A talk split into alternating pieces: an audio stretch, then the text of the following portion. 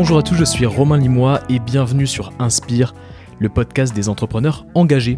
Je vous propose une série de rencontres avec des hommes et des femmes passionnants qui développent des business rentables tout en impactant positivement la société et l'environnement. Et aujourd'hui, je vous propose un épisode qui devrait tous nous faire réfléchir. Je reçois Alice Barbe, la fondatrice de Singa. Ce n'est un secret pour personne, la migration est un enjeu majeur du 21e siècle. En 2050, les migrants qui fuient leur pays à la recherche d'un nouveau départ pourraient représenter plus de 400 millions de personnes. c'est un chiffre qui est important et qui sera sûrement gonflé dans le futur par euh, les déplacés climatiques. Avec Singa, Alice veut s'éloigner des stéréotypes et de la méfiance des politiques sur ces sujets. Elle a trouvé des solutions à taille humaine pour accueillir les personnes réfugiées, les aider et les faire contribuer à la société d'accueil. Pas de misérabilisme ou de croyances toutes faites, le but de Singa, c'est de créer du lien, de favoriser les rencontres via des activités simples comme le foot, la danse, la photo ou la cuisine. Grâce à cet état d'esprit de matchmaker, Singa se construit sur un modèle de communauté, une communauté qui compte aujourd'hui plus de 30 000 membres. Singa, c'est aussi 8 incubateurs à travers le monde pour euh, accompagner les membres de la communauté dans leur projet de création d'entreprise. Avec cette initiative, Alice nous donne une belle leçon d'humanité. Cette énergie et cette envie d'aller toujours plus loin n'a pas laissé insensible euh, ou indifférent euh, le président des États-Unis, l'ancien président des États-Unis, Barack Obama, qui, via sa fondation, a sélectionné Alice pour Scholar, son programme d'accompagnement d'un an à New York. Et je dois dire que j'ai eu pas mal de chance parce que j'ai pu enregistrer l'épisode euh, une semaine après son retour à New York. Et du coup, Alice me donne évidemment ses impressions à chaud sur son expérience à la Fondation Obama. Alors vous allez découvrir plein de, sujets, notamment euh, quelles expériences ont poussé euh, Alice à créer Singa, pourquoi il est important de faire tomber les stéréotypes et de déconstruire les croyances, comment Alice accompagne les personnes réfugiées de la communauté à entreprendre, ou quelles sont les futures ambitions de Singa. Alors, je dois dire que c'est un de mes épisodes préférés, donc j'espère que l'épisode va vous plaire aussi. Si vous aimez le podcast et que vous voulez soutenir Inspire, le plus simple est de partager les épisodes autour de vous et de mettre évidemment 5 étoiles sur iTunes. Et alors attention, annonce très importante, euh, vous êtes plusieurs à m'avoir demandé de créer un compte Instagram d'Inspire. Et donc c'est chose faite, donc abonnez-vous sur Insta euh, sur inspire.podcast. Et sans plus attendre, voici ma conversation avec Alice Barbe. Bonjour Alice. Salut. Mais merci d'avoir accepté euh, l'invitation. C'est super sympa que tu sois là. Non, merci de m'inviter. Alors Alice, tu rentres, tu rentres tout juste de, de New York, un an à New York. Euh, donc je suis content euh, que je sois une de tes premières interviews quelque part. et bon, tu nous expliqueras évidemment tout ça, tout ce que tu as pu faire à New York. je pense que ça a été une année assez riche pour toi. on va peut-être revenir un peu, ce que je fais à chaque fois, mais moi j'aime bien faire ça chronologiquement, revenir sur un peu ton parcours, ce que tu as fait avant Singa. Ça, ça, va être une grande partie de notre, notre échange parce que c'est assez génial ce que tu fais chez Singa. Euh, qu'est-ce que tu as fait avant? Donc toi, tu viens de Béziers? Oula. On va commencer, tu vois, de, par la. Non, ça commence bien, c'est les origines. Euh, alors, je suis née à Paris. Ouais. Euh, de parents parisiens, grands-parents parisiens, tout le monde était parisien. Ouais. Et quand j'avais 5 ans, mes parents ont perdu tout ce qu'ils avaient et il leur restait une seule chose, c'était une maison dans le sud de la France, dans un village qui s'appelle Roquebrun. D'accord. 390 habitants. Et, euh, et, du coup, c'est là que j'ai grandi. Euh, et effectivement, je suis allée à 11 ans en pension, euh, pension catholique euh, jusqu'à 18 ans à Béziers. D'accord, ok. Et, euh, et du coup, euh, parcours plutôt en termes d'études, plutôt en économie Alors, non, pas du tout. Non. Euh, non, okay, littéraire. Mal fait mes devoirs. non, non, non, mais c'est pas, pas grave. euh, plutôt littéraire, mais en fait, pour rebondir sur ça, je pense que ce qui, ce qui s'est passé, c'est que j'ai eu cette enfance entre ce tout petit village où euh, la passion principale des gens, c'était pêche, chasse, nature, tradition, donc mm. un accès à la nature qui était très fort, mais avec euh, tout un tas d'enjeux derrière. Euh, qui sont liés au fait de vivre dans une zone très très rurale et euh, toutes mes vacances à Paris, euh, chez ma grand-mère, euh, dans le 7e arrondissement, chez La Durée, les musées, etc. Ouais. Et, et c'était assez, assez formateur, en fait. Et donc, moi, ce qui m'a plu tout de suite, en tout cas, ce qui, ce qui peut-être m'a créé, euh, c'est le fait de toucher à tout, d'avoir un accès à plusieurs univers, à plusieurs horizons. Et, euh, et mes études, c'était plutôt euh, sciences politiques, oui. Relations internationales, apprendre à parler des langues, lire beaucoup, beaucoup, beaucoup, beaucoup. Ouais, beaucoup et, de ouais, et ça a été vraiment apprendre des cultures qui, qui m'a qui, qui m'a forgé d'une certaine manière. J'ai toujours eu des copains du monde entier. Et euh, j'ai passé une grande partie de mes études à l'étranger, dans pas mal de pays euh, européens. j'ai lu, euh, j'ai lu aussi que tu parlais sept langues. On en parlait juste avant le podcast, mais pas couramment sept, mais ouais. donc, donc l'anglais, l'italien. Ouais, espagnol, allemand. Bon, alors allemand, c'est pas courant non plus. polonais, parce que j'ai j'ai j'ai eu la chance de passer six mois en Pologne pendant mon master. et puis et puis j'apprends l'arabe en continu, mais j'y arrive jamais. Ouais. c'est pas évident, j'imagine, mm. à, apprendre. Euh, qu'est-ce qui s'est passé euh, du coup euh, en fin d'études, sciences politiques tu, tu, pars en, tu pars en stage, tu, fais des, tu, tu pars pas mal à l'étranger pour ça justement?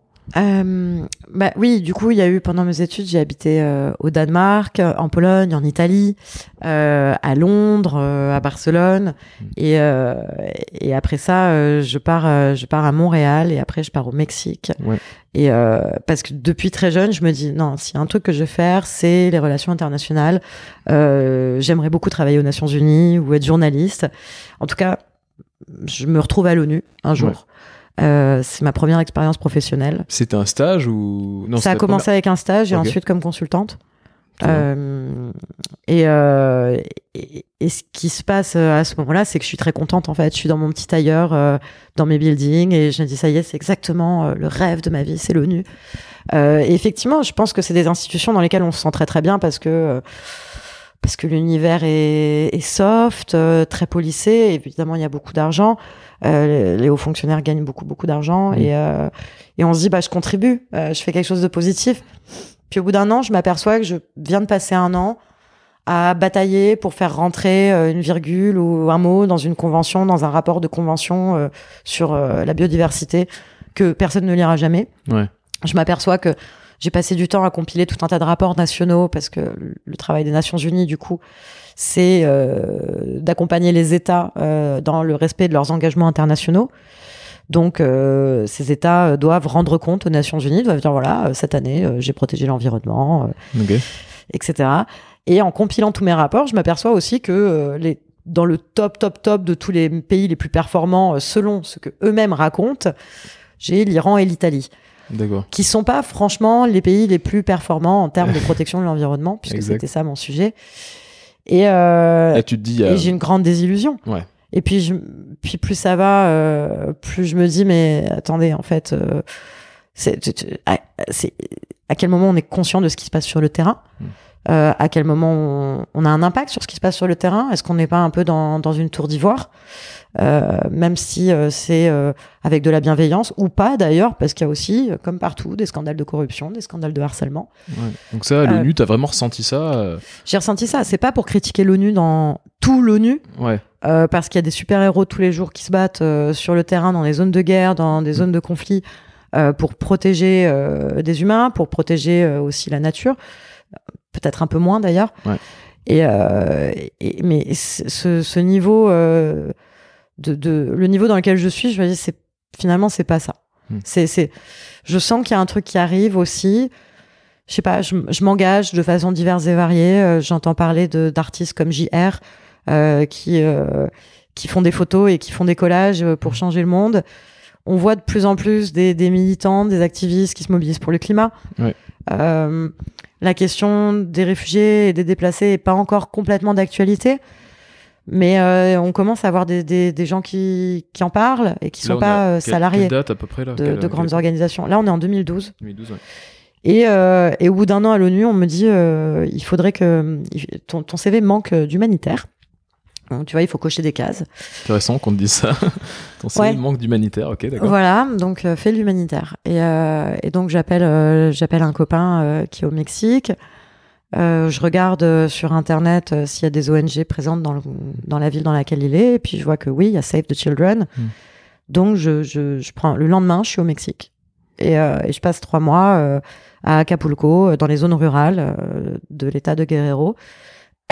C'était la première fois vraiment que tu t'engageais dans, dans, dans, une ONG comme ça ou... Non, depuis tout, depuis depuis le collège, je m'engageais dans des trucs, dans des assos auprès des personnes âgées, euh, opérations de dépollution, évidemment. Enfin, il y a toujours eu cette part en moi qui était enfin qui que je pense non mais on a tous ça. Après euh, je veux dire les gens qui vraiment se réveillent le matin et disent j'en ai rien à foutre je sais pas s'ils existent. Oui il y en a il y en a. J'en connais pas beaucoup. il y en a mais voilà heureusement.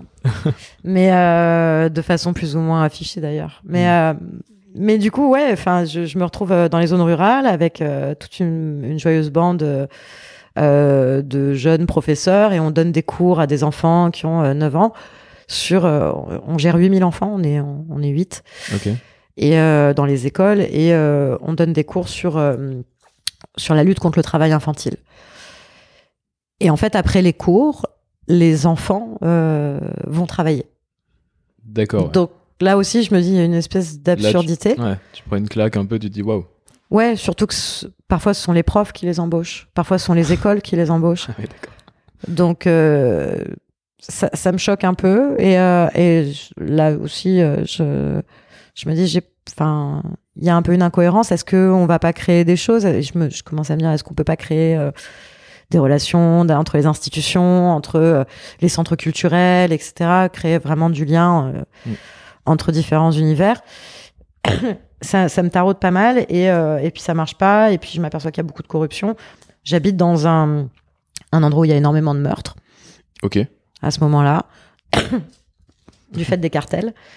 Et, euh, et bon, bref, c'est une expérience qui à la fois est formidable et en même temps qui est terrible parce que euh, on voit des, des, des choses atroces. Et puis euh, moi, j'arrive en me disant, bah, je vais changer les choses. Et puis non, Alice, tu vas pas changer les choses. En fait, tu, tu, tu, tu pourquoi tu prétendrais pouvoir changer les choses? Tu t'es senti un peu impuissante ou? Oui, complètement. Et en même temps, c'est normal. Je, je, je pense qu'à ce moment, j'ai un profil très white savior de 24 ans qui mm. arrive et qui dit ah bah tiens, je vais faire l'humanitaire parce qu'on m'a dit de faire l'humanitaire. Ouais. Les choses sont beaucoup plus compliquées que ça. Il y a des choses euh, systémiques. Mm. Euh, c'est pas juste euh, bonjour, j'arrive et, j'ai une de solution. complexité quoi. Oui. Et donc là, ouais, il y a une petite claque, une grosse claque. Je, à ce moment-là, je décide de rentrer en France et de chercher du boulot très vite pour repartir. Et euh, c'est là que commence l'aventure Singa. Ouais, ah, trop bien. Donc le, la transition est exceptionnelle. Singa, du coup, euh, tu rentres en France. Alors comment comment ça se passe?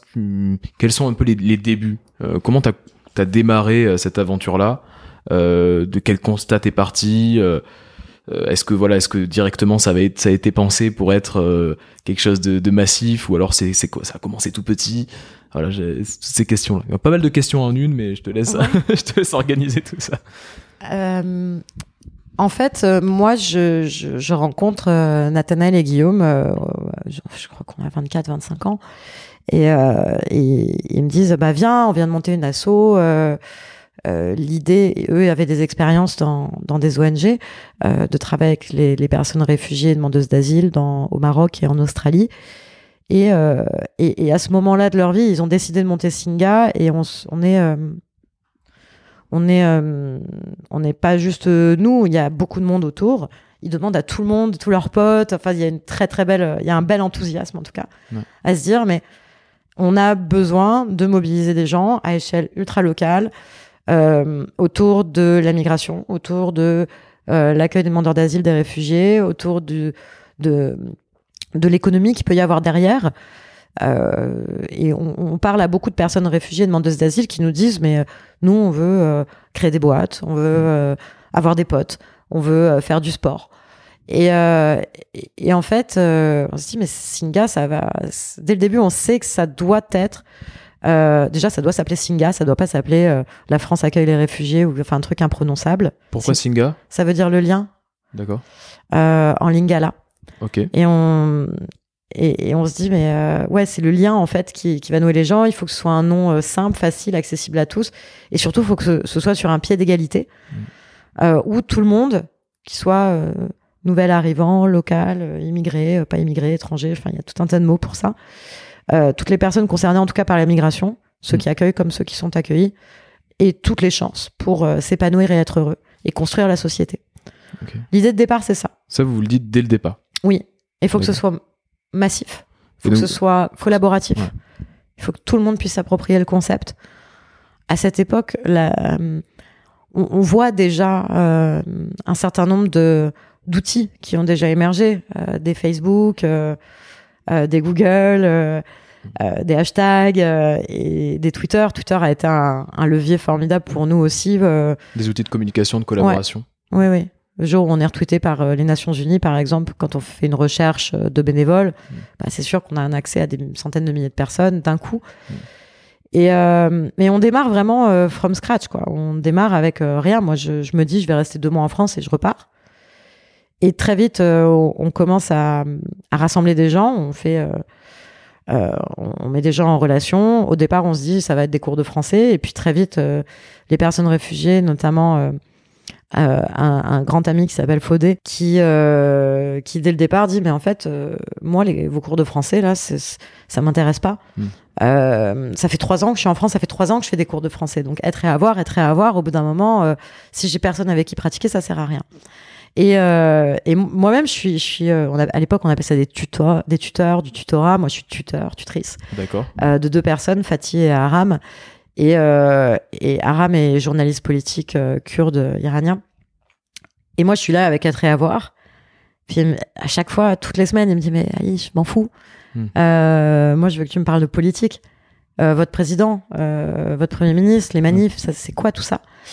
Et, euh, et Fatih, de l'autre côté, qui vient de, de Guinée, euh, je, je, lui donne mon cours aussi de français, être et avoir, être et avoir, et puis euh, au bout d'un mois, je m'aperçois qu'en fait, elle, a du mal à comprendre parce que elle sait pas lire, qu'on lui a pas appris à lire, et que moi, j'avais pas du tout pris ce paramètre en compte.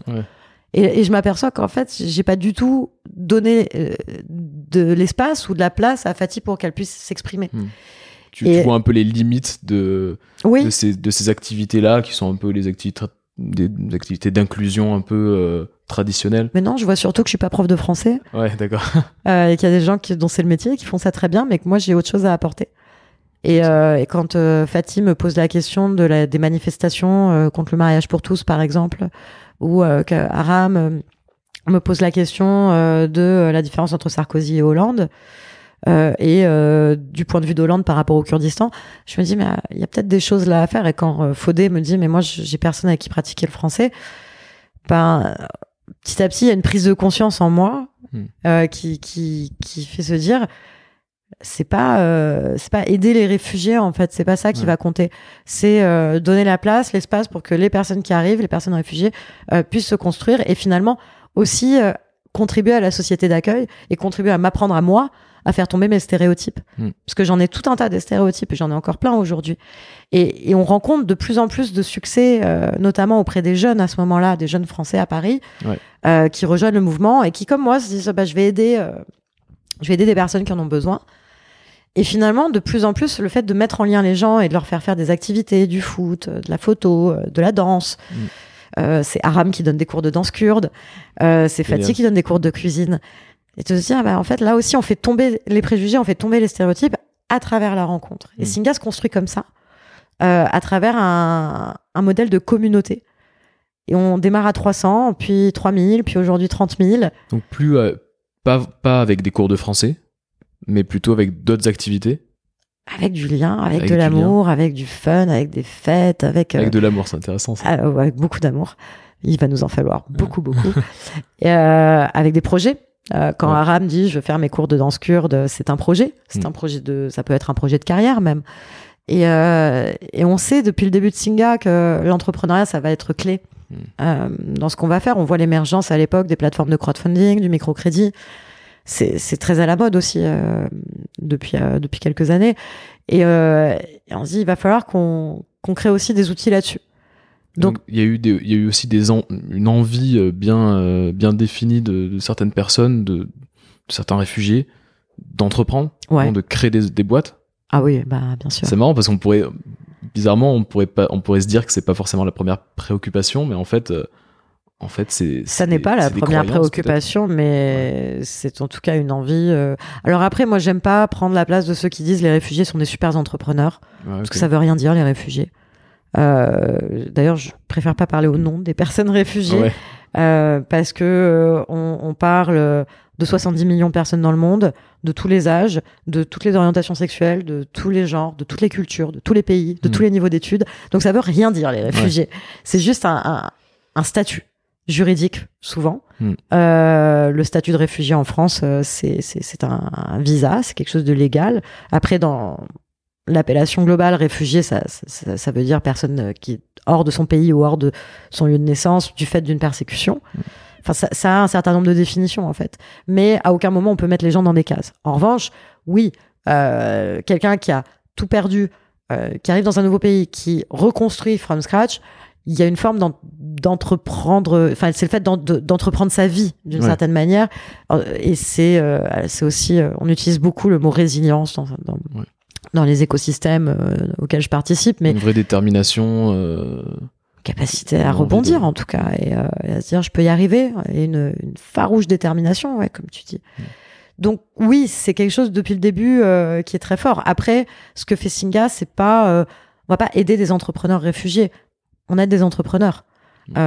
je connais aucun réfugié qui a envie d'être considéré comme réfugié ouais j'imagine mais aucun et, et derrière ce côté le, fait que qu'on ait une image euh, des réfugiés qui soit pas euh, bah, qui soit pas qui soit pas celle que toi tu côtoies euh, au quotidien. Comment comment t'expliques ça ça fait 40 ans.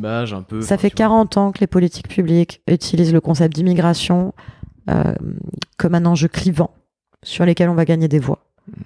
il y a toujours je pense en tout cas dans dans le, je, je, je, suis pas un peu une scientifique politique, mm. enfin peut-être un peu du fait de mes études, mais s'il y a une leçon que j'ai apprise, c'est que quand tu veux unir une nation, tu vas trouver un bouc émissaire.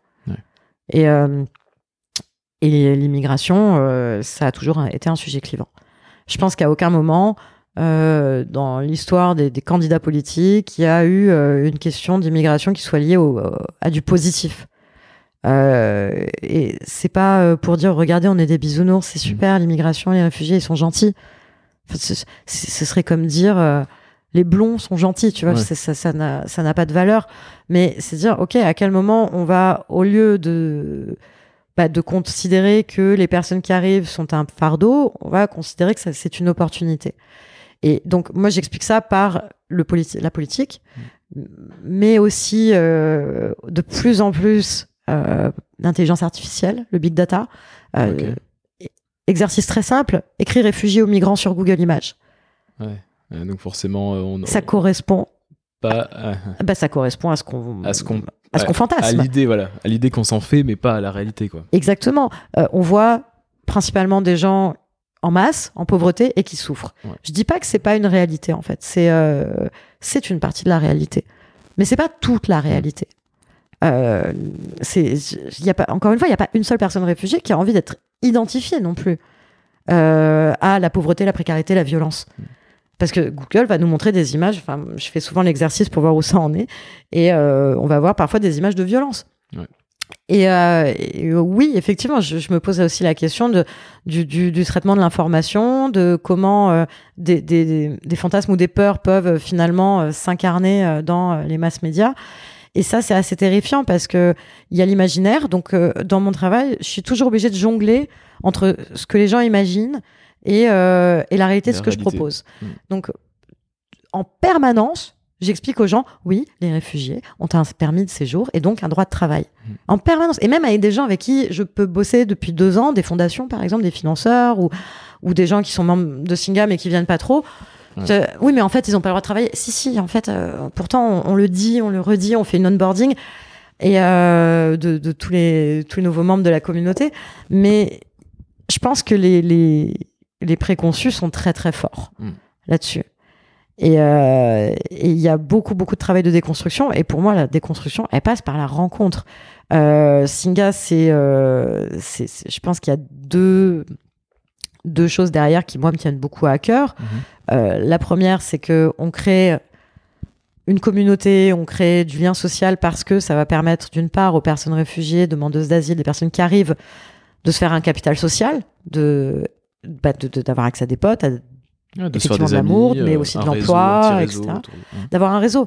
Et derrière, il y a de la data, en fait. On, on, peut calculer de combien d'amis tu as besoin pour parler une langue, avoir un emploi, avoir une maison. Donc vous travaillez avec cette, enfin vous travaillez la data on essaye, ouais. Euh, d'avoir de, des. En fait, c'est 10 euh, potes. Il faut 10 potes en 9 mois. Et euh, dans tes 10 potes, 7 locaux et 3, 3 nouveaux arrivants ou personnes réfugiées ou immigrées. Pour arriver à, à quel but à Pour parler la langue, avoir un emploi, avoir un logement. Ok, d'accord.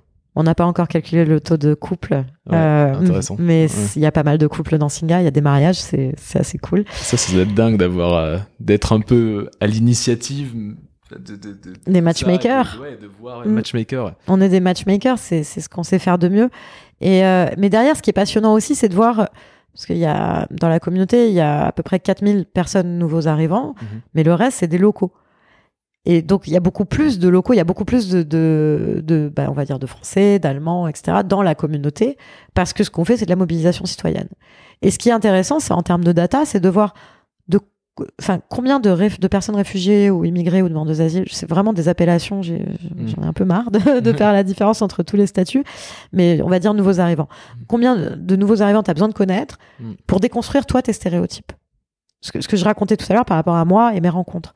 Euh, quelqu'un qui, vulgairement, qui est raciste, euh, il rencontre une personne euh, nouvelle arrivée, nouvellement arrivée, et peut-être qu'il va se dire, euh, bah, en fait, tous les étrangers, c'est des cons, sauf mon pote. Ouais. Ça serait l'exception. Ça ouais. être l'exception. Puis après, il y en a un deuxième. Puis après, il y en a un troisième. À partir de combien de, de, à partir de quel niveau de création de liens avec des étrangers tu fais tomber tes stéréotypes? Et ça aussi, c'est assez passionnant parce que c'est la réalité de la rencontre versus l'imaginaire. Mm. Et l'imaginaire, ça peut vouloir dire plein de choses. Là, je, je parlais vraiment de, euh, pour mettre les gens dans des cases euh, grossièrement de, du racisme, mais tu as aussi tout un côté de savior. Euh, la personne qui va dire bah, je vais aider un pauvre petit réfugié. Et au début, quand on a démarré un programme d'accueil chez l'habitant, on a une plateforme d'accueil chez l'habitant mm. qui s'appelle Calme, pour comme à la maison. On a fait beaucoup, beaucoup, beaucoup de, de training, d'onboarding, de, de formation de, de futurs accueillants. Et, euh, et, parfois, on a eu des réactions de, de grandes surprises. Il y, a, il y, avait des gens qui nous ont dit, et c'est vraiment pas pour me moquer d'eux, mais, mais il n'est pas vraiment réfugié euh, euh, parce qu'il a de l'argent. Elle n'est pas vraiment réfugiée parce qu'elle a bac plus 5. Euh, une fois, on nous a dit, il a une montre. D'accord. bah oui. Il donc, il y avait un certain nombre de, ouais, de croyances de, qui, ouais, qui, qui, qui étaient assez fortes, en fait. Mm-hmm. et, et, et en fait, c'est un peu ce que vous essayez de de, de, de, casser, quoi. Je, on n'essaye pas de le casser euh, par du prosélytisme. Encore une fois, c'est pas. Euh, Singa, c'est pas faire un hashtag euh, pour dire vive les réfugiés. C'est parce que tu vois qu'on. Enfin, on peut faire des hashtags et des campagnes. Moi, je signe les pétitions, je, je, je, m'engage à, côté.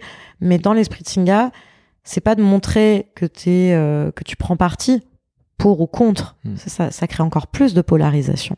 C'est de dire pas de jugement, hmm. n'ayez pas d'attente, vous allez faire des rencontres. Et, cette rencontre, au moins, elle va avoir la, valeur de vous donner plus d'informations euh, qu'un hashtag. Hmm. Et, c'est peut-être là que, que, beaucoup de gens nous mettent dans la case euh, Singa, c'est l'association qui aide, euh, enfin qui est société civile. une fois, on m'a demandé d'être jury pour un appel à projet de l'État et donc j'étais représentante des bénéficiaires. Euh, apparemment, euh, Alice Barbe, euh, blanche et parisiano-biterroise, va représenter tous les réfugiés. Donc, non, c'est, on va pas parler au nom d'eux, mais en tout cas, on laisse la place aux gens pour qu'ils s'expriment. je pense que c'est fondamental de, de, faire avec, mm. de pas faire pour. De, de, ça, on le dit souvent, c'est un peu notre moto, notre leitmotiv. Euh, quand on crée un programme, quand on crée, quand on va créer bah, la plateforme d'accueil chez l'habitant, quand on va créer des incubateurs, quand on mm. va créer des accélérateurs, c'est fait avec des personnes réfugiées ou des personnes demandeuses d'asile. Euh, et c'est pour ça que, du coup, il y a aujourd'hui, Singa, bah, tu as deux euh, aspects principaux. Le premier, c'est mobilisation citoyenne, Singa euh, pour les citoyens. Donc, ça permet aux gens de se rencontrer et chaque membre de la communauté, chaque membre de Singa, va organiser lui-même son truc. Donc, si tu as un délire dans la vie, moi j'aime bien le vin et le fromage, j'organise des ateliers vin et fromage. chacun peut prendre ses responsabilités, organiser quelque chose. c'est l'idée. Vous Nous, on conçu design. comme ça. On Ouais. design. Ouais. Mais c'est illimité. Tant que c'est apolitique et religieux. C'est cool. Enfin, à partisan et à religieux. Euh, là, en ce moment, moi, j'ai très envie de travailler euh, sur la photo. Ouais. Euh, je, je, fais- je travaille avec Charbel, qui est un membre de la communauté qui est syrien, qui est un photographe professionnel. On aimerait bien euh, faire des portraits des membres de la communauté. un peu, ouais, d'accord. Mais c'est du kiff. Ouais. Euh, ma belle-sœur ce matin euh, me dit euh, bah écoute, euh, je donne des cours de méditation. Tu crois que ça intéresserait des gens dans la communauté? C'est illimité parce qu'on se base juste sur les passions des gens. Donc ça, c'est le premier aspect de Singa. Singa pour les citoyens, mobilisation citoyenne. Donc là, c'est tout ce que j'expliquais sur la création de réseaux sociaux et un peu la, la, la rencontre pour déconstruire euh, les, les préjugés. Et d'autre part, euh, Singa euh, Business. Mm. Et, et c'est là que les incubateurs, les coworking, les, les accélérateurs, on a, on a huit incubateurs aujourd'hui. On a un neuvième qui ouvre bientôt dans le sud de l'Italie, à Bari. Donc 8 dans le monde entier? Ouais, en Europe. Ok, en Europe, ouais. Euh, on est à Paris, à Lyon, à Zurich, à Genève, à Stuttgart, à Berlin, à Milan. Et on démarre à Bari et on en a un à Barcelone aussi qui est en train de démarrer. Donc là, quel est le principe? Ce sont des incubateurs qui sont ouverts aux membres de la communauté? Oui, alors ça dépend des villes. Chaque, euh, chaque pays, chaque ville a son identité. On va pas imposer un curriculum euh, commun à tout le monde. Euh, mais euh, oui, le principe, euh, c'est euh, comme un tout incubateur. Hein. Tu arrives, tu as un jury, tu envoies ton business plan et, Ouais. et derrière, tu as six mois d'accompagnement avec des locaux. À Paris, on a la chance d'avoir notre euh, coworking euh, qu'on a créé qui s'appelle Kiwanda. Ça veut dire la fabrique en. Swahili. Il est, il, est, il est situé où? Il est 50 rue de Montreuil à côté de Nation. Ok, intéressant. Et euh, ouais, il est très Ki- chouette. Kiwanga? Kiwanda. Kiwanda. Et euh, après, on travaille avec des des- d'autres coworking comme euh, le Tuba à Lyon ou Impact Hub euh, dans, bah, dans la plupart des pays dans lesquels on est, c'est Impact Hub. Et, euh, et, et du coup, là, c'est vraiment classique. Et derrière, ce qui est intéressant, c'est qu'il y a toute une, euh, il y a toute une économie qui est en train d'émerger. Mm. C'est pas juste déjà des personnes réfugiées, c'est tout le monde. Tout le monde peut entreprendre, à condition que ce soit lié à la migration, euh, à l'impact positif de la migration. D'accord. si C'est un peu le, le thème, entre guillemets, de, Ouais. de l'in- de- bah, des incubateurs. Ouais. Il faut que ça soit lié à la migration. euh, ouais. Et, euh, ouais, migration-led innovation. Ok, d'accord. Et, euh, et, et- et à Paris, à Lyon, on a mis en place un parcours de pré-incubation, d'idéation, de design thinking qui, qui permet aux gens de prototyper leurs idées et d'être accompagnés dans leur business plan. Et, euh, et on vient d'ouvrir notre premier accélérateur. Euh, donc là, c'est vraiment pour le scale-up des business. Ouais. Euh, quand ils sortent de l'incubateur ou pas d'ailleurs, hein, ils peuvent ne pas avoir été incubés. Mhm. Euh, c'est 5 à 10 projets par an. Et, euh, et là, on est vraiment sur de l'essaimage à grande échelle. Ok. Euh, ouais, un vrai passage à l'échelle. Dans les cartons, ça fait moi, ça fait deux ans que je rêve d'ouvrir un fonds d'investissement. Euh, Ouais, c'était ma question que j'avais dans la tête. Ouais, c'est peut-être la la, la prochaine, la prochaine étape. Toi, tu as rencontré pas mal de, bah, t'as rencontré beaucoup de monde avec cette, euh, avec avec Singa, et, euh, et tu m'as dit quand quand on a quand on s'est appelé pour préparer un petit peu le podcast que ce qui était important pour toi, c'est de, ra- de, de raconter des, des des histoires et euh, l'importance du storytelling, mais euh, voilà des histoires. Et euh, est-ce que tu as, je sais pas, une histoire vraiment qui euh, de, de que tu as vécu, qui t'a vraiment marqué, touché, ou tu aimerais nous partager par rapport euh, voilà, à, ce- à ton, à ton engagement euh, chez, chez Singa Moi, j'ai des milliers d'histoires Ouais, qui m'ont marqué, touchée. Euh, c'est, je, je crois que j'ai des émotions euh, fortes absolument tous les jours depuis le premier jour. Mm. Euh, euh, je raconte très souvent l'histoire d'Ina, qui aujourd'hui est ma meilleure amie et Génial. Et on a un lien très très fort. Ina, c'est euh, c'est une femme qui, euh, qui a fui la Russie à, à 21 ans euh, parce qu'elle était activiste féministe. Elle était par ailleurs pharmacienne et athlète de haut niveau en natation et en patinage. Et, euh, je l'ai rencontrée trois ans après son arrivée. À noter que la première année, euh, c'était dépression. La deuxième année, c'était cours de français. Et là, elle me dit, c'est horrible parce que elle me raconte euh, que euh, elle se retrouve dans des classes avec des gens qui en profitent pour dormir parce qu'ils n'ont pas d'endroit où dormir la journée. Euh, parce que euh, les seules conversations que tu as dans les, les, les cours de français euh, pour immigrer, c'est euh, alors, tu as eu tes papiers, tu es allé à l'OFPRA, tu es à la CNDA, tu es dans un foyer, tu as un logement, tu es chez France Terre d'Asile, etc. Donc, c'est c'est des, des, des discussions qui, qui, qui génèrent pas forcément toujours beaucoup d'espoir. Et, euh, et un jour, elle écrit, euh, elle, se, elle se met au sport en fait. Elle se met au sport et, et c'est là que qu'elle elle se met à, rencontrer des Français, à parler français. Et donc elle se met à écrire à toutes les assos en disant ça m'a sauvé, euh, ça m'a sauvé de faire du sport avec des Français. Donc, euh, je veux, comme je suis sportive, je veux proposer des cours de français pour que davantage de personnes demandeuses d'asile et réfugiés puissent vivre ce que j'ai vécu et sortir euh, du cycle un peu infernal mmh. dans lequel ils peuvent être. Des cours de sport. Des cours de sport, pardon. Mmh. Ouais. Et, euh, et du coup, nous, on lui répond tout de suite. À l'époque, en 2014, on n'avait pas grand-chose, mais bon, on dit ouais, grave, à fond. c'était dans l'esprit, quoi. C'était dans l'esprit ah, ce que vous vouliez faire. On s'est dit, mais c'est super, attends, une professionnelle de CrossFit, euh, waouh, cool. Trop bien. Et je vois arriver cette fille euh, qui m'impressionne beaucoup, euh, grande, blonde, sublime, smart, brillante, drôle, qui commence à donner des cours de CrossFit, moi qui déteste le sport. Euh, et, je suis très impressionnée. Et puis on met un peu de temps, mais à un moment on crée un lien autour. Euh, elle et moi on crée un lien parce que je suis à l'époque. Euh, je, je, j'ai commenté avec des copines une asso qui s'appelle Stop Harcèlement de rue, une asso féministe. Ok. Donc on fait beaucoup de collages, on fait beaucoup d'interventions, de performances dans les métros où on parle du harcèlement. Mm. Et je l'invite à venir parce qu'elle elle me dit qu'elle est fémini activiste féministe. Et je l'invite à venir. Et là, poum, grande amitié, on fait plein d'actions ensemble, on devient super copine, elle me raconte son histoire, elle choisit de me raconter son histoire.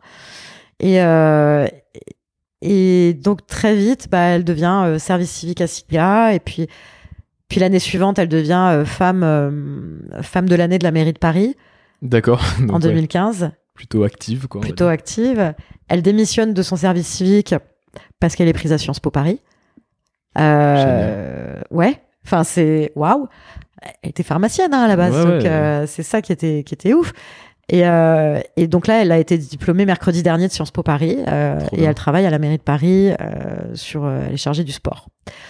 Et c'est moi qui étais témoin de son mariage. elle est marraine de mon fils. Enfin, on, on vit une, une superbe histoire. On a fait des TED Talks ensemble. Et ça, c'est pour moi une belle histoire. Et il y a tout un tas de choses dans sa vie qui, moi, m'inspirent beaucoup. Déjà, la force, la force incroyable euh, qu'elle peut avoir. Puis un jour, ce qui est très dur quand tu es réfugié, c'est que t'as pas ta famille. Euh, et quand son père est décédé, euh, on a organisé avec, avec, tout le, cercle de copains proches, Singa, on a organisé l'enterrement de son père hmm. à Paris. Donc, c'est-à-dire que son père était enterré à Moscou. Et nous, on a fait une cérémonie à Paris.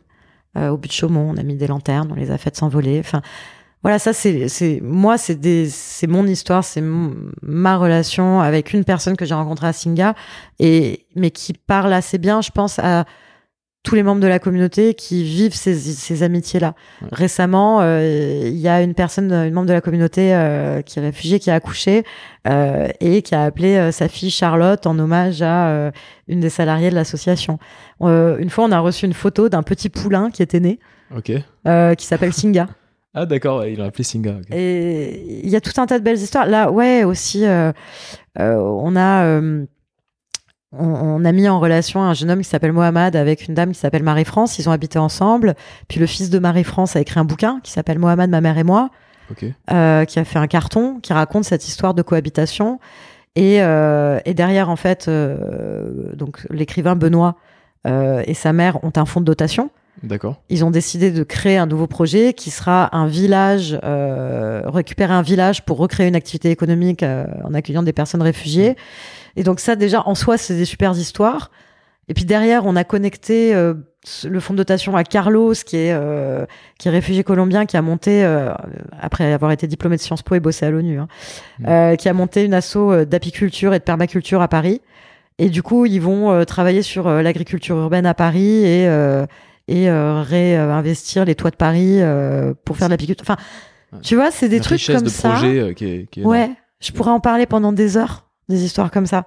Et c'est toujours que des surprises. Et c'est sur la base de ces surprises, je pense qu'on peut euh, créer des choses qui ont un impact et du sens. Ce qui est incroyable, c'est que finalement, euh, euh, avec, avec tes, associés, vous avez créé quelque chose qui, qui maintenant vous dépasse totalement. Oh oui. Et il y a des histoires, mais infinies, parce que en fait, vous avez créé du lien. Et c'est cette création de lien qui, bah, qui permet bah, tout ce que tu viens, tout ce que tu viens de nous raconter. Ouais, ou des entreprises qui décollent. Euh, là, Meet My Mama, qui est une des premières entreprises qu'on a accompagnées, qui a été montée euh, par trois euh, super entrepreneurs. et qui embauche des femmes migrantes pour devenir chef. Donc, je crois qu'ils ont embauché près de 300 femmes ces deux dernières années.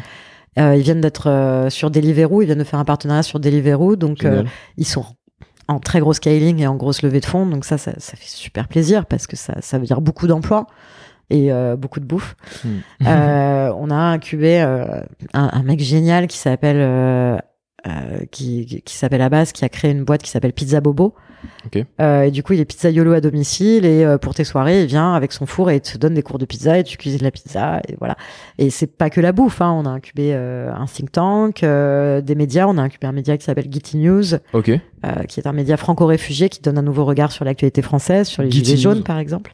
Ouais, Gitty News. Ok. Je vais mettre tout, tout ce que tout ce que tu dis là, je vais mettre dans le dans les liens parce que c'est intéressant d'aller creuser un peu, d'aller regarder tout ça. Et tous les projets qui sortent euh, de nos incubateurs, c'est effectivement c'est passionnant. Hmm. Ça, ça donne. En fait, c'est quand je parle d'innovation, je sais pas si c'est unique, enfin l'innovation au sens classique du terme, mais euh,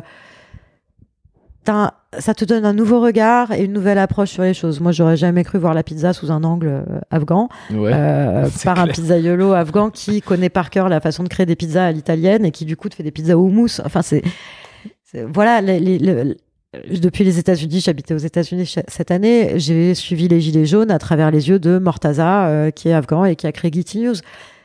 Tout ce, tout ce qui sort en fait de Singa, ça te donne juste euh, un côté décalé, hmm. parfois un peu fou, parfois, euh, enfin souvent surprenant en tout cas, et qui je trouve, bah oui, fait tomber un certain nombre de tes convictions tout le temps. Ça te, ça te challenge un peu au quotidien. Toujours. Et du coup là, tu en gros, comment, comment tu vois euh, Singa dans les prochaines années euh, J'imagine que maintenant, maintenant que ça, c'est devenu quelque chose d'assez, d'assez énorme, euh, qui, qui, vous, qui vous dépasse et qui, qui, qui tourne, qui, qui fonctionne, où il y a mm. des super belles choses qui, qui, qui se passent, qui se passent dans l'association. Qu'est-ce que ça va devenir? Est-ce que tu, me parlais d'open source un peu? J'avais bien mm-hmm. aimé ce concept. Est-ce que tu peux un peu expliquer Voilà. Qu'est-ce que alors, être open source, c'est bien, mais ce qu'il y a d'open source, il faut l'écrire. Donc là, pour, pour moi, le gros challenge, c'est euh, c'est un peu de prototyper tout ce qu'on fait. Ok. Euh, quand je vois qu'on a euh, plus d'une centaine d'activités, euh, genre les, les, soirées vin et fromage euh, ou soirées living room, enfin, on a tout un tas de choses, sing a song, méditation. Il faut qu'on écrive le, le handbook de tout ça. Ouais. On a des demandes absolument partout. Euh, Hier, euh, la Tunisie, euh, nous, enfin des gens en Tunisie nous ont appelé pour monter Singa. Avant-hier, c'était à Prague. Avant-avant-hier, c'était en Croatie. Euh, aujourd'hui, c'est en Colombie. Enfin bref, il y a des gens absolument partout dans le monde qui ont envie, qui ont pas envie de Singa, mais qui ont envie de quelque chose. et qui parfois entendent parler de Singa, ils se disent que quelque chose, ça peut être Singa. Et du coup, international. Donc, il va falloir aussi voir quelles sont les, les limites de ce qu'on propose, être capable aussi de dire non euh, parce qu'il peut y avoir des, des, des, projets formidables, genre par exemple, quelqu'un va nous dire on va créer un hôtel, tu dis mm. bah non, c'est Il va falloir qu'on limite aussi les choses. Euh, donc ça, pour moi, ça veut dire créer euh, un support international qui, avec une équipe euh, internationale, qui va être capable de, de prototyper ce qu'on sait faire et de le distribuer et de garantir le, la protection de la marque. Euh, un peu sous un format de franchise. Donc pour moi, ça c'est la création d'une fondation, c'est euh, mon objectif. Ça c'est euh, l'objectif court terme. Ça fait un moment qu'on travaille dessus. Ok. Et, et, on aimerait la lancer dans les trois mois. Et moi, c'est sûr que ça va me prendre un an ou deux, je pense, de travail. J'espère pour pouvoir faire en sorte que ça, ça roule. Ok. Après, il y a un autre enjeu qui est très fort pour moi, c'est la tech. On a donc on a une database de 30 000 personnes qu'on a mis en relation euh, à la main. C'est-à-dire qu'au bout d'un moment, tu as 30 000 personnes sur un fichier Excel, le mmh. fichier s'ouvre plus. Donc il y a un an et demi, on a fait un partenariat avec Accenture, maintenant on a un partenariat avec Microsoft. Et euh, l'idée derrière, c'est de d'avoir un réseau social. On a créé un algo, on a un algorithme aujourd'hui qui existe, euh, de créer un réseau social de mise en relation. L'algo n'est pas basé sur tes réfugiés, tes pas réfugiés. L'algo se base sur tes nouvelles arrivants ou tes locales. Donc c'est toi qui vas choisir si t'es nouvel arrivant ou t'es local. Euh, parce qu'une personne réfugiée qui est depuis 10 ans en France va plutôt se considérer comme locale d'ailleurs. Bien sûr. Euh, enfin, parfois. Hmm. Et, euh, et, du coup, en fait, la réflexion qu'on a eue ces derniers temps, c'est de se dire, mais attends, est-ce que c'est un réseau social Singa ou est-ce que ça peut pas être aussi un nouveau réseau social hmm. Aujourd'hui, il y a beaucoup d'outils de, Internet qui sont vraiment basés sur les bas instincts des gens. Hmm. Peut-être l'autopromotion ou la critique, le trolling, enfin, Mm. je veux dire, Donald Trump Ouais, euh, est le meilleur de nos exemples. Euh, ou toutes les menaces que je peux recevoir moi à titre personnel, je me dis il y a Ah, quand tu- même. ah, t'as, t'as reçu quelques menaces. euh. ah ouais ouais, je, je, je viens de gagner un, un procès euh, Ah ouais, contre sept, enfin j'ai contre cinq personnes. ok. Il y en avait sept qui étaient prévenus et à la base j'avais reçu 360 menaces de mort, de viol et insultes. D'accord. Donc Lié à ce que tu fais avec Singa euh, Ouais, ouais, mais euh, c'est euh, les réseaux sociaux, c'est euh, français de Ah souche, euh, machin, c'est ces sites un peu d'extrême. Donc, pour revenir à ce que je dis, je pense que il y a un besoin aussi de remettre de l'éthique dans nos interactions sociétales, Ouais. parce qu'aujourd'hui, elles sont très biaisées. Euh, Zuckerberg qui dit un mois avant Cambridge Analytica, nos, nos opinions, euh, enfin les, les gens se jugent aujourd'hui à travers leurs opinions et du coup Facebook n'arrive pas à dépolariser et contribue à polariser les gens. Mm. Mais nous devons euh, considérer euh, les humains en tant que que- qu'humains et pas juste en tant qu'opinion. Et Facebook peut y arriver. J'ai j'ai lu cette citation de lui euh, dans euh, 21 leçons pour le 21e siècle. Mm. Et là, je me dis, mais attends, mais c'est ça qu'on fait. Nous, on fait, on fait de la rencontre autour de ce que les gens ont en commun, pas autour de ce qui les divise. Ouais. Et, et je me dis, il y a peut-être un truc à jouer là sur ce qu'on sait faire euh, à grande échelle. C'est simple, on a un algo de mise en relation entre des gens et on a une, une- une activité événementielle participative où tout le monde crée son événement euh, qui marche hyper bien, Mm. qui rassemble euh, des milliers de personnes chaque année. Est-ce que là, on n'a pas une carte à jouer? Est-ce que là, on n'a pas, on peut pas se donner les moyens aussi d'avoir cette ambition de créer un réseau social Mm. euh, qui euh, a pour vocation de créer du lien? Pour moi, c'est euh, à la croisée des chemins entre un Tinder mais euh, qui n'a pas la même finalité Mm. euh, que Tinder et Meetup. Et aujourd'hui, quand on voit Meetup, qui, que, que- moi j'a- j'adore Meetup, je trouve que c'est super pratique parce que les gens qui participent à des Meetup, ils, ils sont open-minded, ils arrivent, ils se disent, on sait pas ce qu'on va avoir. Ou Airbnb Experience. Ils sont Enfin, pas dans, dans une zone de confort, quoi. Exactement. Ils se disent, Ils sont prêts à la c'est surprise. l'inconnu, on verra. Ouais. Mais le truc, c'est de Airbnb Experience, c'est spécifique parce que c'est tourné autour du tourisme. Mm.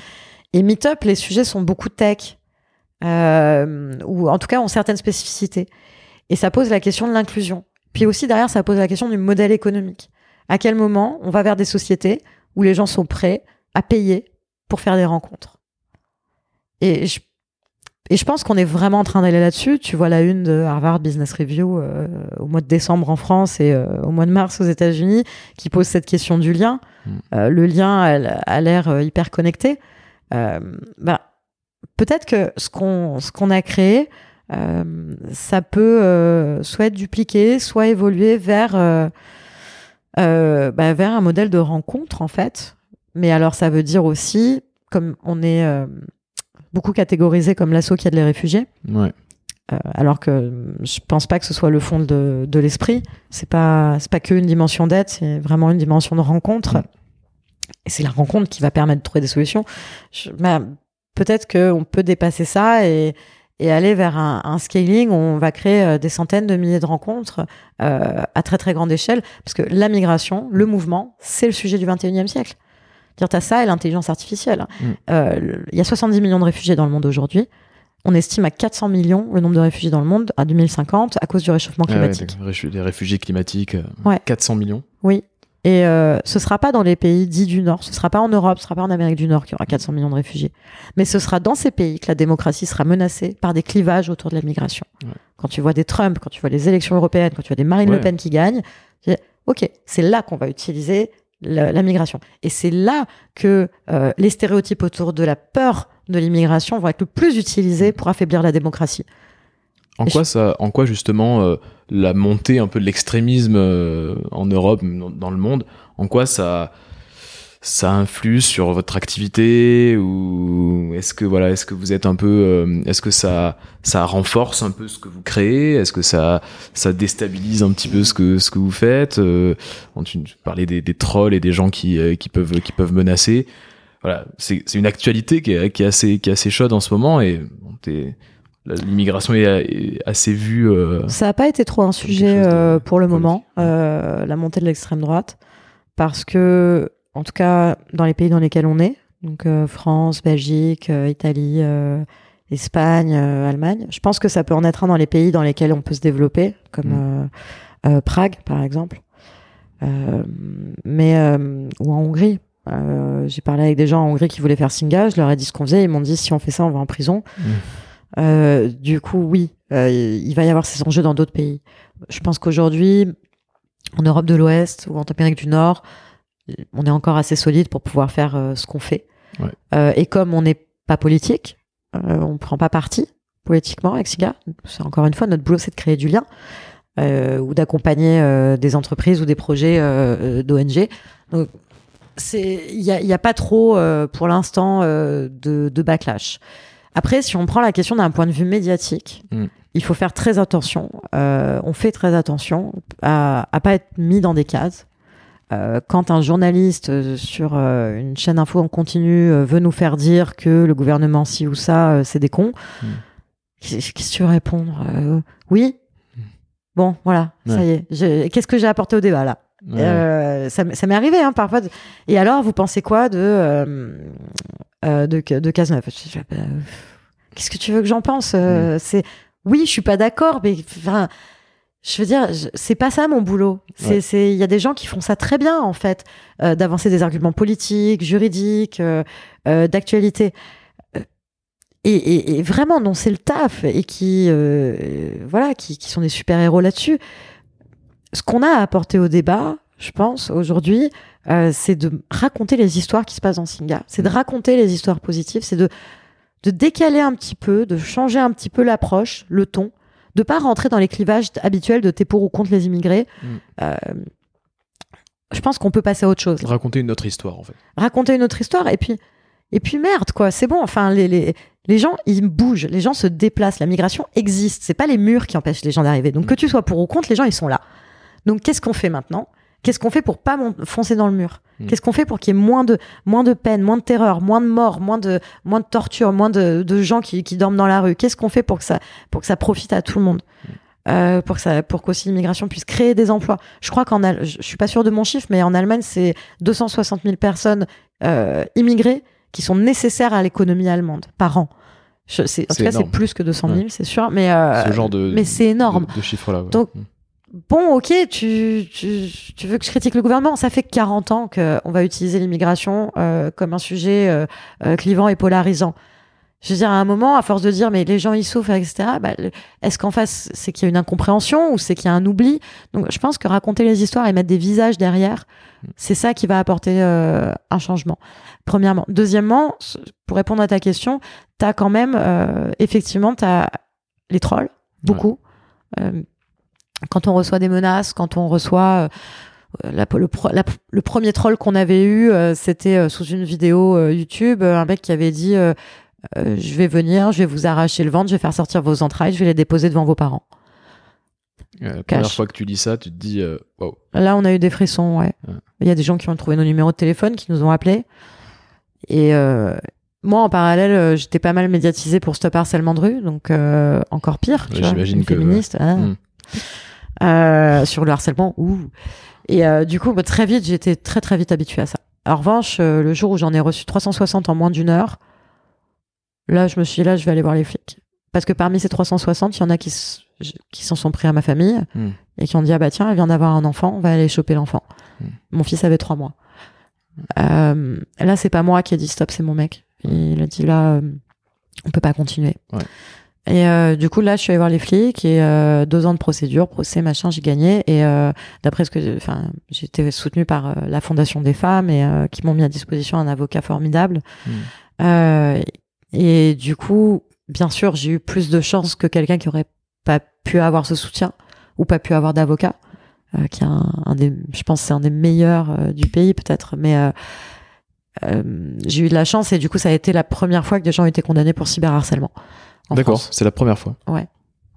D'après ce que ce que mon avocat m'a dit. C'est une belle victoire parce que parce que c'est c'est vrai qu'on il faut continuer. Peut, ouais, on peut avoir tendance à minimiser ce genre de choses-là parce qu'on le voit pas, parce que ça, ça, ça nous concerne pas tout le temps. Toi, t'as été en plein dedans, quoi. Et, euh, ouais, mais c'est bien d'être allé jusqu'au bout, en fait. Je suis assez déterminée, en fait. Ouais. Et, euh, et c'est marrant parce que maintenant, quand je reçois des trolls, je... c'est un peu comme euh, Greta Thunberg qui, qui nous a tous donné une très belle leçon en disant euh, qu'est-ce que vous répondez aux climato-sceptiques? Hmm. Rien. J'ai rien à leur dire.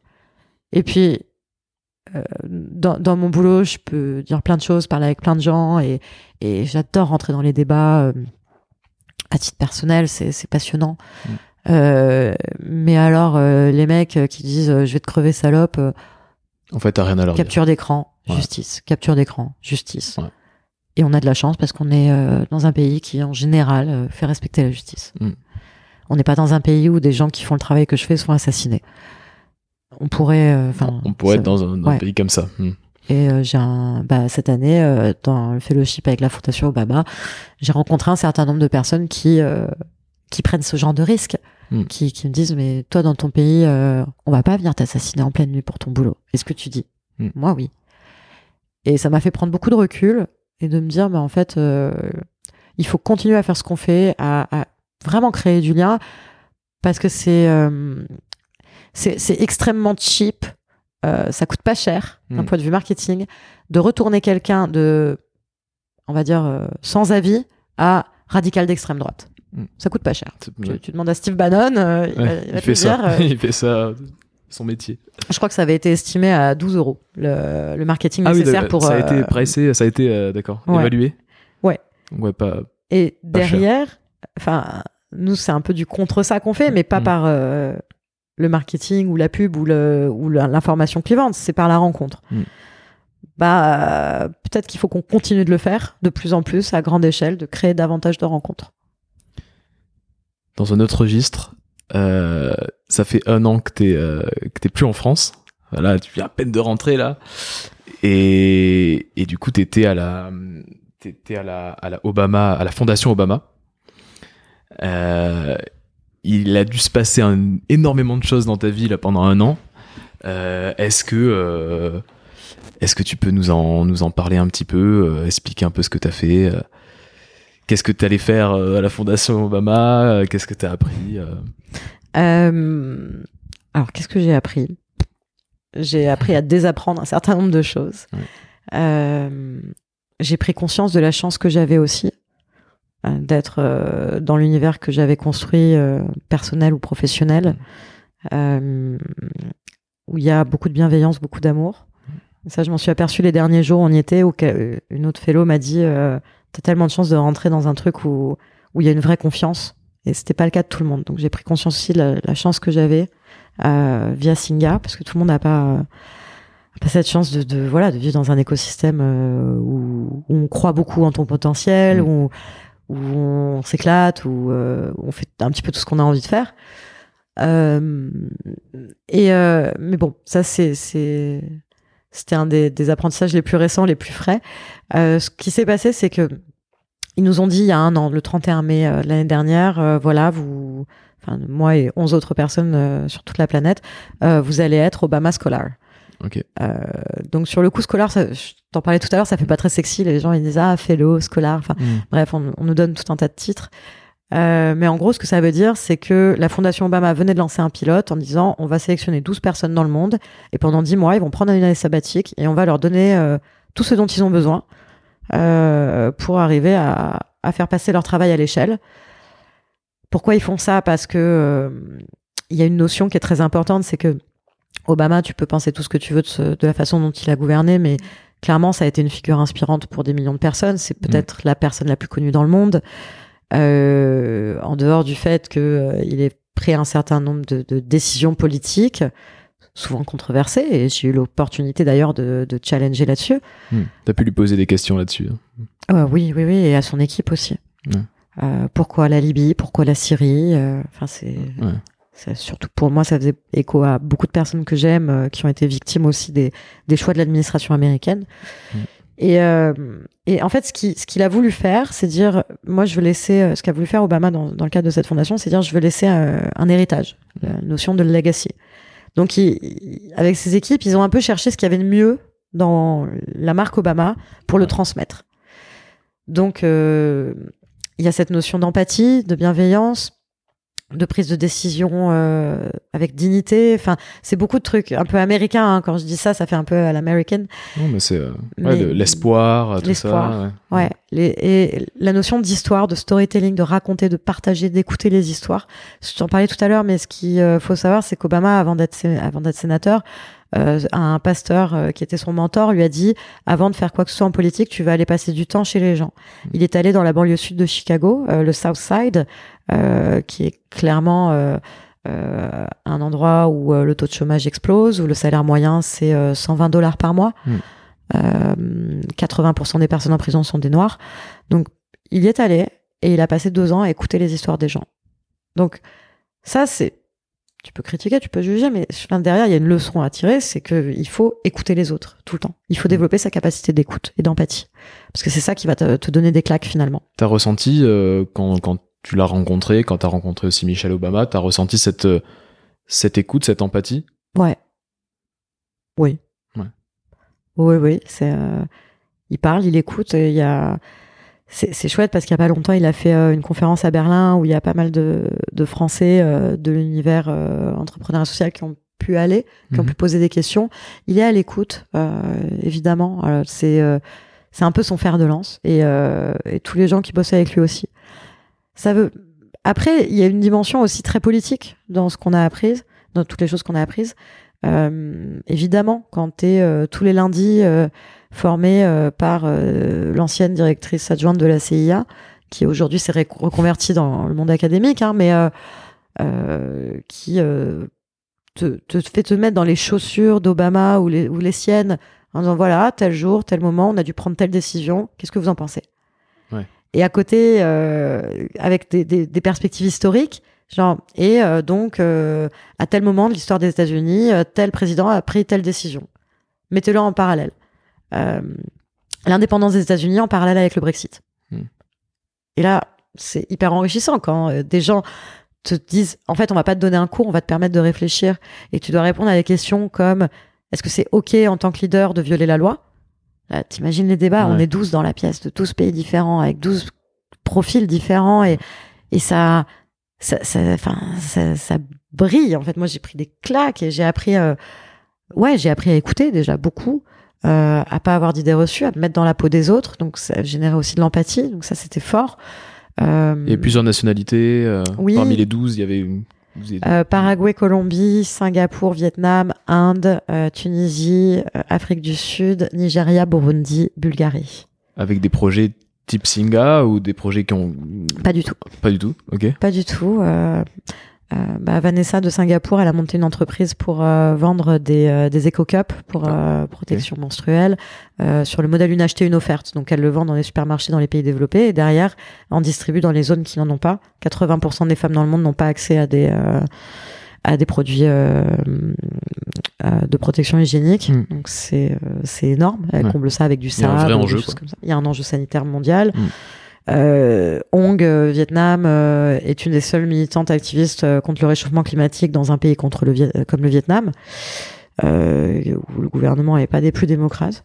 Mmh. ouais, enfin, Anna en Colombie travaille sur la réappropriation des terres par les populations indigènes.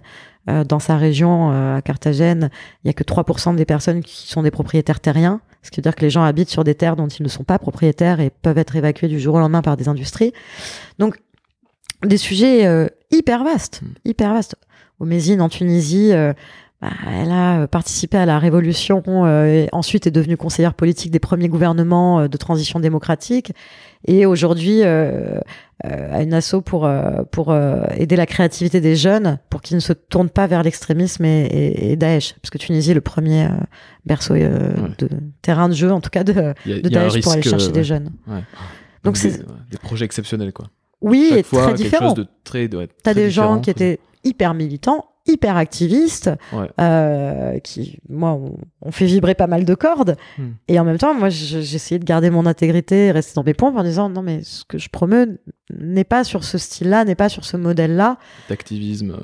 Euh, euh, ouais, ouais, ouais. Je pense à, une, à Trisha qui est qui est indienne et, et qui est féministe, commentatrice politique. Elle, c'est c'est son métier que de monter sur scène et euh, de lever le point. Et c'est super. Et, euh, Mm. Je peux lever le point avec elle, mais c'est pas ce que je fais aujourd'hui avec Singa. Ouais. Et donc, euh, donc voilà, on a, on a- je pense que le, le plus bel apprentissage qu'on ait pu avoir, c'est se rencontrer les uns les autres. Rencontrer évidemment toutes ces personnes qui ont, qui ont bossé dans l'administration Obama, qui ont pu témoigner de leur histoire et qu'on a pu challenger. Euh, moi, j'ai pris un certain plaisir aussi à les challenger.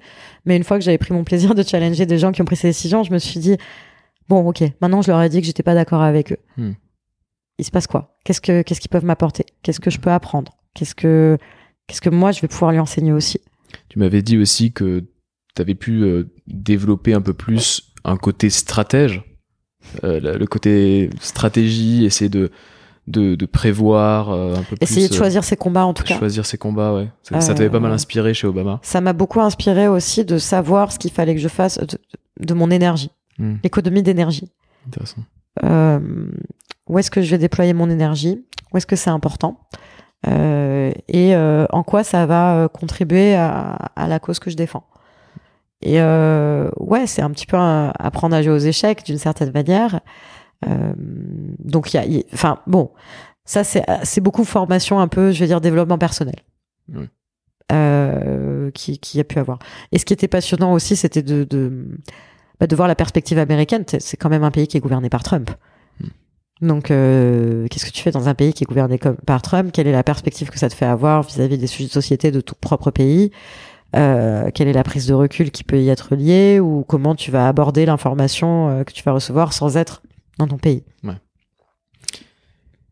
On va peut-être passer aux dernières petites questions. Je vois que le temps passe. Qu'est-ce que toi, toi, tu lis, tu, tu, tu lis pas mal, et en tout cas, ou en tout cas, t'as beaucoup lu. Est-ce qu'il y a un, un bouquin ou, ou deux Oui, euh, que tu relis, euh, que tu envie de partager? Ouais, New Power de New Power. Jeremy Heinemann et Henry Tim. incroyable. Euh. Nouveau pouvoir. Nouveau pouvoir. euh, C'est ma Bible. Ouais. Et le jour où je l'ai rencontré, où j'ai rencontré Jérémy, j'étais vraiment ridicule. Tu l'as rencontré ça Ouais, ouais, je l'ai rencontré à San Francisco et puis on s'est vu à New York et, euh, et j'étais vraiment en mode groupie, quoi. C'était ridicule. Je suis arrivée, genre, mais je, je suis fan de ton livre, c'est ma Bible. Non, New Power est assez passionnant parce que ça, ça déconstruit beaucoup les nouvelles formes de pouvoir, euh, un peu des dix dernières années, de comment le, les cartes du pouvoir ont été redistribuées Ouais. via les nouvelles technologies notamment, euh, et comment aujourd'hui tout ce qui est collaboratif est en train de prendre le dessus. Et euh, alors c'est fascinant parce qu'il commence par te, te parler de Daesh dans le livre, Euh, la version en anglais en tout cas, j'ai pas lu la version française. Mais là, il dit voilà, Daesh a des moyens de communication très forts parce que ce sont les gens qui partent faire le djihad, donc Mhm. ça peut être des gamines, hein, qui vont tweeter, faire des blogs, créer des mèmes. Euh, par exemple, euh, un avion qui décolle face à un coucher de soleil, en dessous une phrase avec écrit euh, Il n'est jamais trop tard pour prendre le large », genre de même que tu peux voir absolument partout, Mm. euh, mais qui va être lancé par euh, une jeune fille de 17 ans qui a quitté sa famille en Angleterre pour rejoindre Daesh. Et il explique comment les communicants de Daesh sont des stratèges parce qu'ils permettent à chacun de Mm. s'emparer de la com et de, de, de, de parler. Donc avec évidemment l'empire du mal qui est derrière, quoi. Ouais. Et euh, donc ça, ça- Mais ils sont à fond dans le nouveau pouvoir. et c'est nouveau pouvoir, mais euh, vieille forme de gouvernance. Ouais.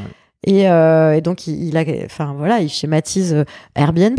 Airbnb qui permet à ses utilisateurs de se donner des notes, de, de- de- des 5 étoiles, mais aussi à la communauté d'utilisateurs de définir eux-mêmes les politiques d'utilisation du site internet, par exemple. Ou Wikipédia. Wikipédia étant le summum des nouvelles formes de pouvoir. Mm. Comment euh, on va créer un système de pair à pair, euh, de confiance, euh, hyper collaboratif et faire en sorte que euh, et donc, il, il démonte, enfin, il, il va au fond de tout ça, des Podemos, de MeToo, euh, de euh, Giving Tuesday. Enfin, il va tout faire. Et récemment, donc, j'ai assisté à une de ses conférences où il, disent, il parlait de Macron. Et il dit, voilà, un mec qui a réussi à faire une super campagne, une nouvelle forme de pouvoir, New Power. Et maintenant, on va vous parler des gilets jaunes. Ouais. Parce que il- Macron, aujourd'hui, n'a pas réussi, et un peu comme Obama d'ailleurs, il dit, à, à gouverner comme il a fait campagne. Mm. Il a fait euh, campagne avec euh, le New Power, Ouais. mais il reste assez old power euh, Dans sa façon de gouverner. gouverner, ouais. Sauf que Gilet jaune, moi j'ai été fascinée de suivre ça à distance parce que si on met de côté le traitement médiatique que ça a pu avoir, les violences, enfin c'est pas le mettre de côté, il faut évidemment en prendre compte. Mm. Mais ce qui m'a hum, beaucoup plu dans le mouvement, c'est que c'est parti d'un groupe Facebook, c'est parti d'une vidéo. Mm. Et ça a été des géolocalisations sur des maps et, euh, et, fait, et, des groupes Facebook et des vidéos. Et des ronds-points sur lesquels les gens étaient dans la solidarité, dans la rencontre, dans la création de liens. Mmh. Ça partait d'une colère, ça partait euh, d'un ras-le-bol, ça partait euh, d'une exaspération. Mais les moyens de diffusion du mouvement ont été complètement nouveau, nouvelle forme de pouvoir. Pas de leader. Le jour où il y a eu des leaders, non, on veut pas de leader. Ouais. Euh, on veut pas rentrer dans ces cases-là. Pas de politisation à l'ancienne. Mmh. On trouve quelque chose dans ce mouvement, mm. dans ce mouvement. On trouve une identité, on mm. trouve une appartenance. Le fait de porter un gilet. Enfin, ça, c'est, je vais pas faire comment, enfin, je vais pas commenter les gilets jaunes pendant une heure parce que c'est pas, c'est pas, je suis pas la meilleure personne pour.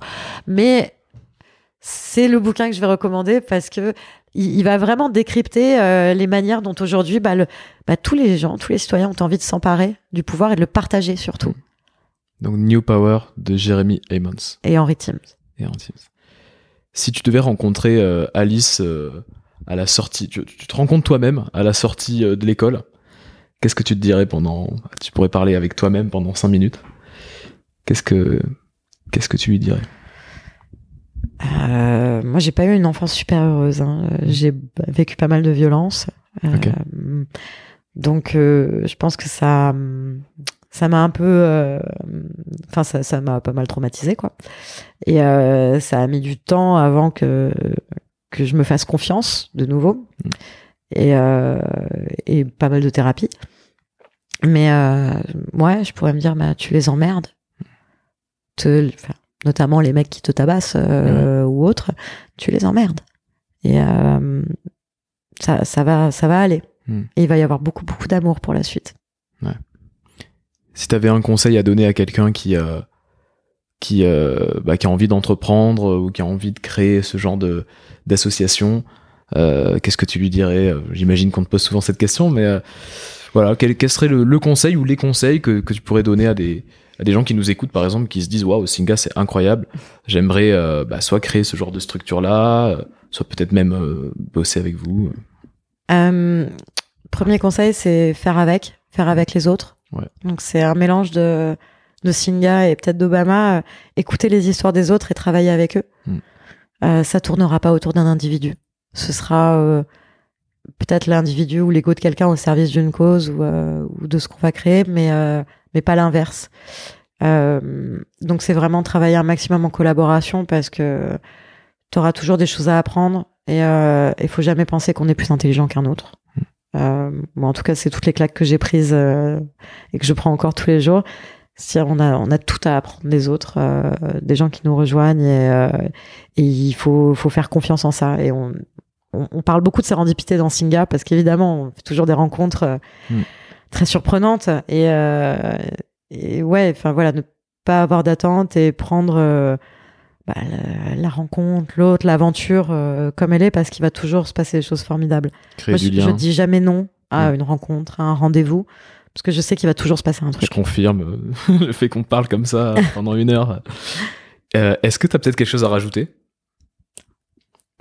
Pas forcément, euh, ça veut dire qu'on a couvert pas mal des sujets, mais, mais je sais pas, si tu as envie de dire quelque chose, voilà, c'est. Non, en fait, j'ai pas trop d'idées pour dire d'autres choses parce que c'est toujours bizarre en plus parce que ça veut dire que la balle est dans mon camp pour. Euh, ouais, non, mais il y a pas. De, y a pas alors, je vais parler de moi, moi, moi. euh, non, non, super. On a parlé de mon bouquin préféré, c'est super. Parfait. Comment euh, comment on peut te joindre si on a envie de te joindre On peut me joindre sur Twitter, on peut me joindre euh, plus ou moins sur Facebook, mais euh, mais pas trop. Plutôt plutôt Twitter ou Instagram, Twitter Ou Insta, ok. Bah écoute, je crois que je crois qu'on a fini. Merci, merci beaucoup. Merci à toi.